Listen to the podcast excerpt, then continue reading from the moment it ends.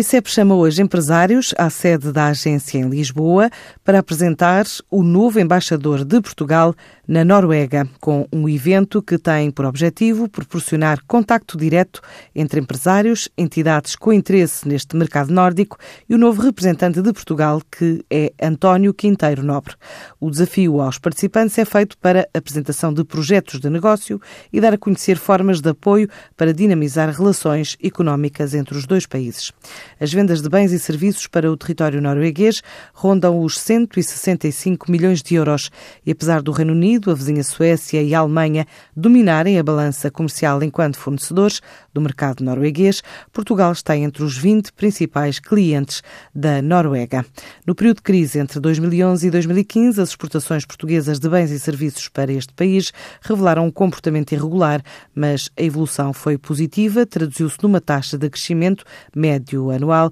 de 10,9%. De acordo com os dados do INE, ao longo dos últimos cinco anos, o número de empresas portuguesas a exportar para a Noruega oscilou entre os 677 em 2011 e 855 em 2015. Os produtos eh, tradicionais ainda têm um peso significativo nas vendas, com as matérias têxteis, calçado, vestuário, produtos alimentares e a madeira e cortiça a representarem em conjunto 31% do valor total exportado para território norueguês. No setor do turismo, a Noruega, enquanto país emissor, revela fluxos superiores a 69.300 viagens para o nosso país, ou seja, 1% das dormidas, 0,8% do total das receitas de turistas estrangeiros, ocupando o 15º lugar no ranking das receitas totais.